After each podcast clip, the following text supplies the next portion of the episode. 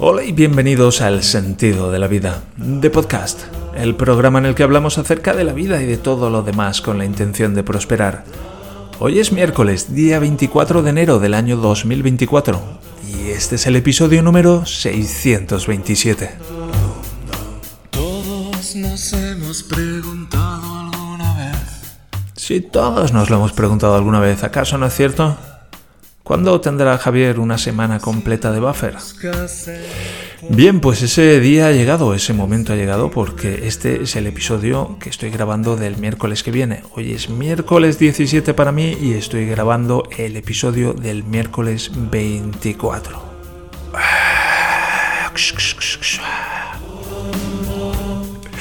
Recuerdo cuando era más pequeño con mis primos, cada vez que hacíamos algo así como muy guay, hacíamos. Hacíamos el sonido del público aplaudiendo. ¡Ah, bravo! Ah, ¿Lo habéis hecho alguna vez? Qué buenos recuerdos. Y por cierto, hablando de niños y de buenos recuerdos, últimamente estoy haciendo... A mi hijo le regalaron de, unos amigos nuestros, tiene un hijo un poco más mayor que Lucas, y le hizo algunos regalos de juguetes viejos. Y uno de ellos era un Monster Truck. Un Monster Truck así, no sé qué tamaño tendrá, tamaño de una caja de zapatos tal vez. Y, y bueno, yo veía que tenía ahí un dibujo de una calavera, es verde y, y se llama Grave Tiger. Y, y bueno, a mi hijo le encanta. Y el otro día descubrí, hablando con mi amigo Pablo, que, que el Grave es una, es una, es una institución en, en el mundo de los Monster Trucks, que es como el, Monster Truck más famoso. Y hace poco han celebrado el 40 aniversario de Grave madre mía. Y bueno, pues estuvimos viendo algunos vídeos en YouTube y últimamente estamos viendo muchos vídeos de Monster Trucks en, en YouTube. Y wow, a mi hijo le encantan, es una pasada lo que hacen los cacharros. Se ponen a dos ruedas sobre las ruedas de delante, se ponen a dos ruedas sobre las ruedas de atrás, se ponen de lado, dan volteretas, saltan. En fin, es una, es una pasada, es una, es una locura. ¿Conocéis el mundillo de los, de los Monster Trucks? Bien, hoy vamos a. Hoy os voy a explicar un par de cosas. Hace un momento estaba grabando el podcast de ayer y ahora estoy grabando, pues eso, el segundo podcast de hoy, que es el podcast de hoy. Cuando lo estés oyendo, pues será hoy. Da igual el día que esté siendo, siempre será hoy. Es muy interesante. Eso como, es como eso de vive el momento, vive en el ahora, porque siempre es ahora. Bueno, pues siempre es ahora de la misma manera que siempre es hoy. Y hoy voy a hablar acerca de un par de cosas interesantes. Se me han ocurrido algunas últimamente, ya digo, a medida que estoy avanzando en este proceso, se me van ocurriendo cosas que, bueno, pues que nunca se me hubieran ocurrido si no, si no hubiera llegado a este punto. Y algunas de las cosas que se me ocurren es, bueno, pues un par de productos, uno de, mm, de, de iniciación a la meditación, pero también otro de iniciación al yoga. Y es que, bueno, yo cuando empecé con la meditación, por ejemplo, también cuando empecé con el yoga, yo estaba muy mal. Yo estaba, pero realmente, realmente mal. Voy a, voy a centrarme en la meditación. Y, y era como, hostia, quiero meditar porque lo he, hecho, lo he hecho algunas veces. Bueno, de hecho lo había hecho una vez en compañía de mi novia de entonces, de Bárbara. Un saludo si, me escuchas. Y, y era como, hay algo, hay algo en, ¿sabes? Me siento impulsado de una manera extraña hacia la meditación, pero, pero, mm, no sé, es como una cosa muy rara y una cosa muy aburrida y como... Y wow, la primera vez que me senté yo solo en una silla y cerré los ojos, pues duré como 15 o 20 segundos antes de abrir los ojos y levantarme y ponerme a hacer cosas rápidamente para alejarme de todo aquello. Entonces, un producto de iniciación a la meditación, pero no para cualquiera, ¿sabes? No para la gente que llega a la meditación de una manera un poco más suave, sino para la gente que llega, gente que está realmente jodida y que entra en la meditación por primera vez y, se aterra, se aterra de lo que encuentra dentro. Y es una, eso, una meditación un poco, un tipo de meditación que desarrollé yo, de la misma manera en que cuando empecé con el yoga, pues había mucho de eso también. Y, y es como orientado a esa, toda esa gente que, que si no fuera así no empezaría, ¿sabes? Que no, que necesita como un peldaño intermedio. Y entonces, bueno, pienso que puede ser algo de, mucha utilidad para muchas personas, ese acercar un poco la meditación y, el yoga al usuario, no solo al usuario de calle, a la, persona de calle, sino a la persona a la que le tocan los cojones, los asuntos esotéricos, que la meditación es una cosa muy rara de, bichos raros y de, y de hippies y de... Es un poco meditación para gente a la que le tocan los cojones la meditación. Incluso, pues, yoga para gente a la que le toca los cojones el yoga, ¿sabes? que de alguna manera se siente impulsada y atraída hacia estas cosas, pero tiene también muchos, muchas, muchas, muchas reticencias. Entonces, se me ocurrieron estos dos productos que pueden ser muy interesantes. Y bueno, luego ya me enredé con cosas acerca de pues cómo lo, cómo lo haría llegar a las personas, cómo lo vendería, etcétera, asuntos técnicos. Pero bueno, me gustaron como mínimo estas dos ideas y ese, sobre todo ese, eh, puedo tener ideas nuevas. Me, sorprendió, puedo tener ideas nuevas. Es como que las ideas van surgiendo por el camino, no es que tengo que tener todo, antes de empezar tengo que tener todas las ideas y antes de empezar lo tengo que saber todo y luego ya empiezo y lo hago. No, es un poco un poco un acto de fe de, bueno, me he comprometido conmigo mismo en este camino y, y confío en mí, confío en que van a surgir de mí los recursos que voy a necesitar a lo largo del camino. Como en Indiana Jones en, esa, en la última cruzada cuando va a dar ese paso ahí al vacío y luego resulta que, bueno, supongo que habéis visto ya la película, que no es ningún spoiler cuando, cuando digo que encuentra un puente invisible bajo sus pies. En fin, por cierto, he leído que están preparando un videojuego de Indiana Jones acerca de Machine, ¿cómo se llama? Game Machine o algo así se llama la empresa. Parece que hay puestas muchas esperanzas por muchas personas. También yo no creo que lo juegue nunca, pero oye, me encantaría ver un buen juego de Indiana Jones. Entonces, una de las cosas que se me ha ocurrido además de esto es un webinar.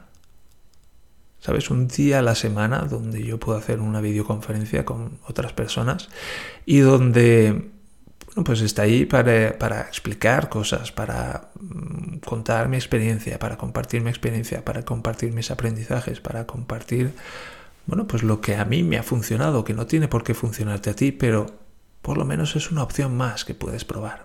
Y cuando estamos muy desesperados, pues estas cosas pueden ser, pues, un salvavidas. Y, bueno, a mi mujer ayer tuve una discusión con ella, ella decía que un webinar no es eso, un webinar es como un seminario online, además de que webinar es una marca registrada y en principio no se puede utilizar libremente, pero veo muchas personas que lo llaman webinar y yo lo llamo webinar también, simplemente para que nos entendamos, pero sería un día cada 15 días o un día a la semana donde yo estaría una hora online ah, respondiendo preguntas. Y bueno, pues se me ha ocurrido que primero puede ser por un lado algo muy útil para muchas personas y por otro lado puede ser útil para mí para entrar en contacto con clientes potenciales.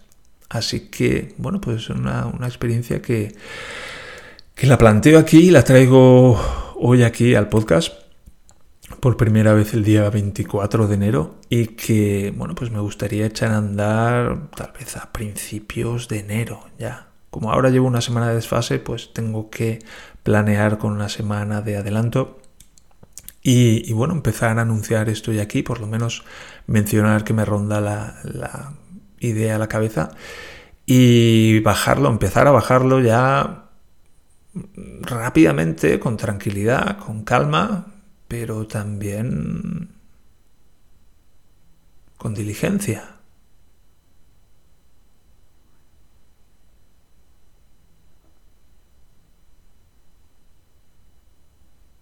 en el sentido de empezar a probar cosas y descubrir lo que me funciona a mí. Y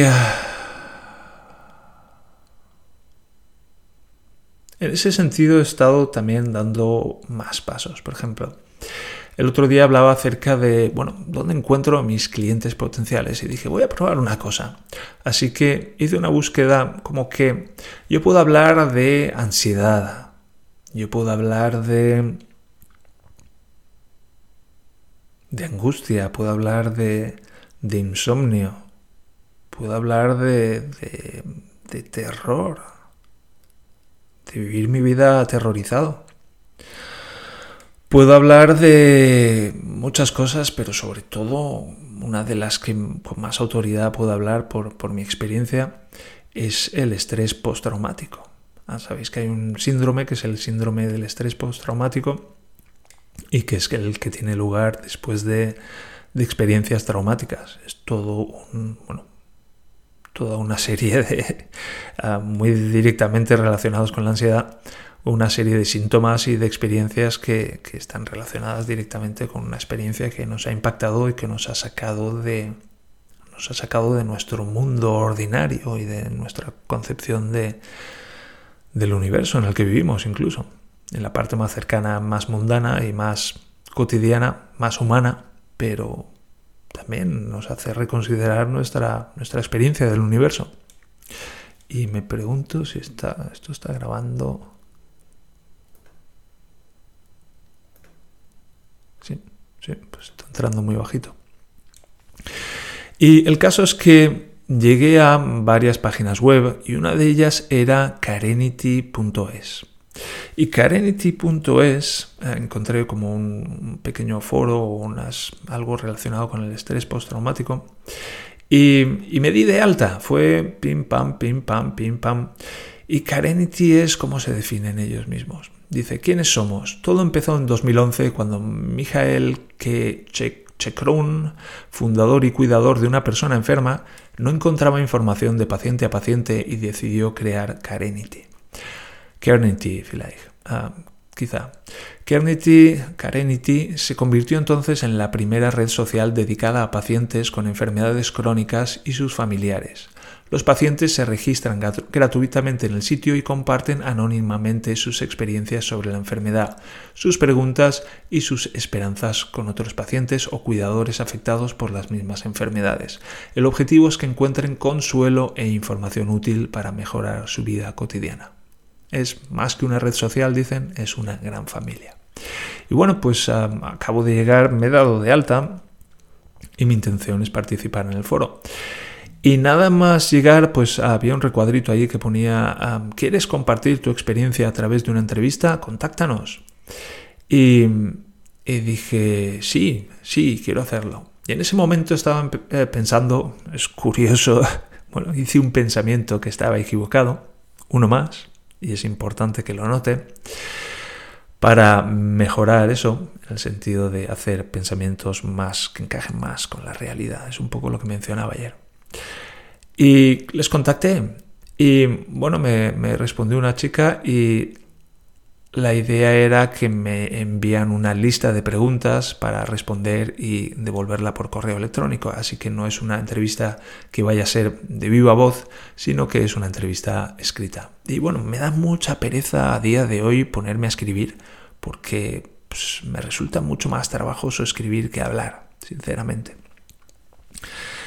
Pero em, bueno, pues esta mujer me decía, oye, em, ¿tienes algún tema en particular que te gustaría tratar? Tu tratamiento, tu vida cotidiana, tu vida social, profesional, tus formas de afrontar el trastorno de estrés postraumático.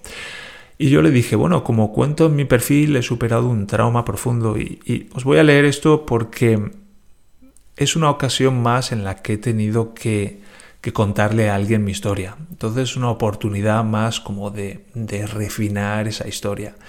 Y el otro día hablaba con Carles en el canal de Telegram acerca de, de, bueno, la identidad que desarrollamos a partir de las cosas que nos ha sucedido y de cómo esa identidad, pues, tenemos que estar también un poco atentos a esa identidad y de cómo nos sirve y de cómo es susceptible de ir transformándose. Yo lo veo como lo veo y lo experimento como un proceso y entonces es algo que me importa poco porque precisamente mi en este proceso estoy en el proceso de, de superar mi propia identidad. No se trata de adoptar otra, sino de reducir al mínimo las limitaciones y la forma que me doy a mí mismo. Pero a nivel mental necesito de una identidad para funcionar. El caso es que me senté y escribí. Y, y, lo que más me ha gustado de todo esto, de todo este proceso de buscar y encontrar este foro, de darme de alta en el foro, de ver un cartelito que dice, ¿quieres eh, compartir tu experiencia a través de una entrevista? Es que ni me lo pensé un momento, era así, quiero compartir, clac, porque empezaba a darme cuenta del valor que puedo aportar aquí a todas estas personas. Es un contexto en el que, bueno, pues aquí está la gente que más me necesita y simplemente leyendo algunas preguntas en los foros pues me daba cuenta de, ostras, esta gente está muy perdida, esta gente está como estaba yo hace, hace 15, 20 años incluso. Entonces, pues piensa en todo lo que he aprendido en estos 15, 20 años y, la utilidad que puede tener para estas personas, la cantidad de sufrimiento que les puedo ahorrar.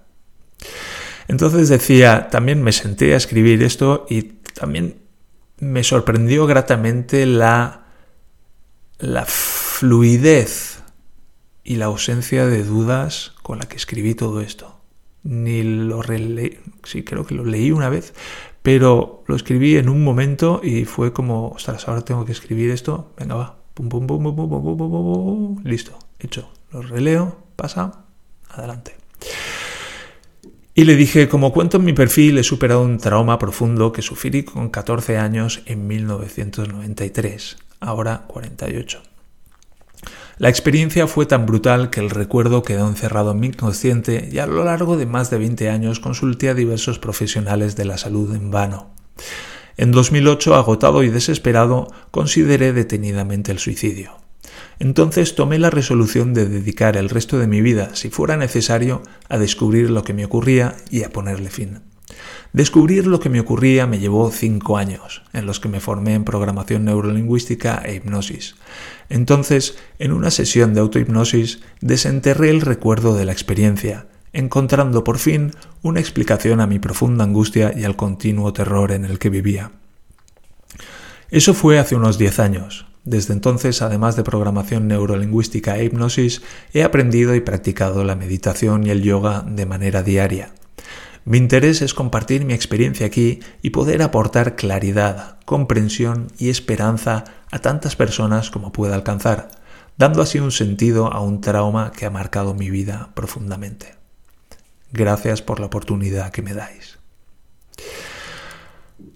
Y me llamó especialmente la atención mientras lo escribía y luego reflexionando incluso ese último párrafo en el que yo decía, bueno, ¿qué es lo que me propongo? ¿Cuál es mi interés aquí? Y digo, lo que quiero es compartir mi experiencia y qué aporto y poder aportar. Y pensé que tres cosas, un poco, no una sola cosa, sino tres para darle un poco de estabilidad a eso que voy a aportar y me di cuenta de las cosas que podía aportar a todas estas personas que no las tampoco, sabes, no lo tenía claro. Y en este momento cuando lo tuve que recoger de una manera clara y sucinta, pues me di cuenta de, cuáles eran esas cosas. Y, y la primera cosa es claridad. Porque todas estas personas, de la misma manera en que estaba yo en 2006, 2008, wow, llevan un cacao de la hostia. Llevan un cacao de la hostia, están súper perdidas, no saben ni por dónde empezar, no saben de dónde les vienen las hostias. Están todavía luchando con el mundo. Entonces yo puedo aportar mucha claridad, mucha claridad, eso lo tengo claro. Segundo, ¿qué puedo aportar? Puedo aportar comprensión, porque tengo a lo largo de estos últimos 15, 20 años he aprendido mucho y he, reflexionado también acerca de lo mucho que he aprendido y he comprendido un poco la estructura subyacente que hay detrás de esos aprendizajes y eso me ha dado una cierta comprensión, mucha comprensión acerca de, cómo funciona un trauma, de cómo funciona la ansiedad, de cómo funciona el estrés, de cuáles son los procesos mentales, de cómo eso afecta al, físico y cómo afecta también a las emociones. En fin, tengo una comprensión profunda del malestar humano porque he pasado 30 años allí. Entonces, claridad y comprensión. Y por último, una tercera cosa que puedo aportar a estas personas es esperanza. Es, eh, no importa lo jodido que estés, siempre puedes estar mejor. Y de la misma manera en que yo hace 20 años estaba tan perdido y tan jodido y tan desesperado, desesperada como estás tú, he llegado a estar bien. He llegado a estar bien. Y tú puedes hacer lo mismo. No solo podrías hacerlo tú por tu propia cuenta, estoy seguro, si te lo propusieras, sino que con mi ayuda puedes hacerlo, puedes lograrlo mucho más rápido, con mucho menos sufrimiento, de una manera mucho más fácil. Ojalá hubiera tenido yo a mi lado alguien que me hubiera ayudado alguien con tanto, con un conocimiento tan profundo de todo esto. Y también ojalá hubiera yo estado en disposición de aceptar esa ayuda.